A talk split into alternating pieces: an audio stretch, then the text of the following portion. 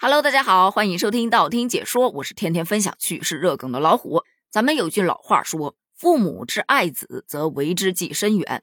但现在呀，要改成父母之爱子，则为之出资当老板。这话是怎么来的呢？就说最近在重庆有一篮球培训机构运营不善，面临破产。它当中呢有三千多名学员没有课可上，而且学费也没有办法退还。那这可咋整啊？这家长得知消息之后，不得准备去维权呢？就在这时，三千多名学员当中的一位，他的家长找到了该机构，表示：那我出资一千万接手这个盘子，你们无偿履行之前的课程啊，而且要保留原团队。他的目的其实非常的简单。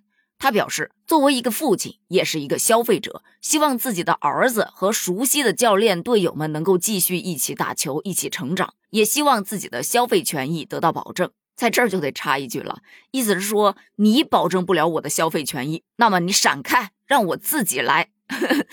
据该父亲透露，他自己原本是从事地产行业的，现在呢比较看好体育行业，认为现在出手啊也确实是个好时机，所以就果断的出手了。据悉，目前该篮球机构就要复课了，而且下一步还将继续扩大培训规模。这事儿登上热搜之后，网友们就开始调侃了：“扎心了，老铁们，怎么感觉人家掏一千万比我掏一百块还要顺畅呢？好想跟他做朋友啊！”喂，这什么霸总小说呀？电视剧剧情映射进现实了是吧？昨天还是学员，今天成了董事长少爷。我知道我为什么卷不赢别人了，因为我爹卷不赢别人的爹呀。淡定，别酸，超能力有时候解决问题就是这么的朴实无华啦。其实我有点搞不懂啊，有这个钱换一家篮球班上不香吗？这个问题啊，我个人可以回答，因为他要上的其实不是说篮球班、足球班，而是上的那个氛围感。他是希望儿子能够跟熟悉的教练和队友们一起成长。类似的新闻我以前还真见过，不过因为不知真伪，所以只能把它当个段子来听。说的是啊，有一家创业型的公司没能成功的融资上市，结果就出现了资金链断裂的问题。而在这个公司最艰难的时候，大家都不知道下一步该如何是好。这时有一神秘人物出手，直接注资六百万，帮公司渡过难关。后来才知道，原来出资六百万的这一位阿姨，她就是公司花两千块钱雇来的清洁工、扫地阿姨。说这阿姨呀，其实是一个拆迁户，名下有八套房，现金一千八百万。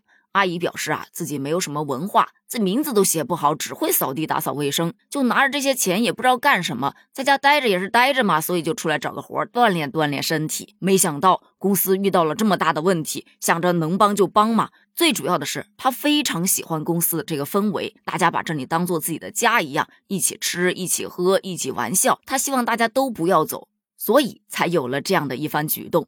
全当他就是个段子吧，但他也说明了一个重点，那就是氛围的重要性。好的氛围不仅能够留住员工，也可以留住学员呢。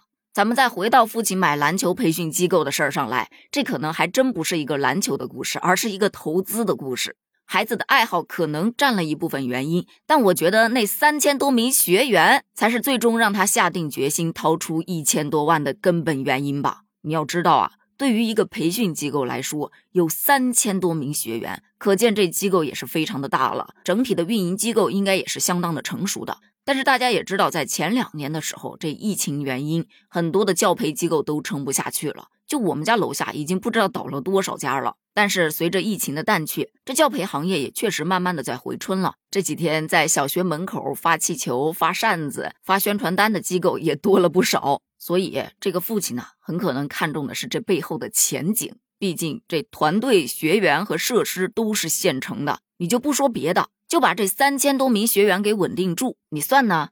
一个学员学一年的篮球，我们这儿啊，行情价大概三千五百块钱。三千多名学员，咱们就打三千乘以三千五百块钱，一年的续费就是一千零五十万。只要经营得善，这资金回转应该就不是什么问题了。所以，对于这个父亲的这一举动来说，其实就是一石二鸟，又能让儿子继续打球，同时还放了一个长线，慢慢钓大鱼喽。对此，也有小伙伴调侃：“现在啊，消费者想维点权太难了，还得自掏腰包，我自己来。”也有说呀，这打篮球还要上培训班呢，难怪现在养小孩这么费钱，我们那时候都自学成才的。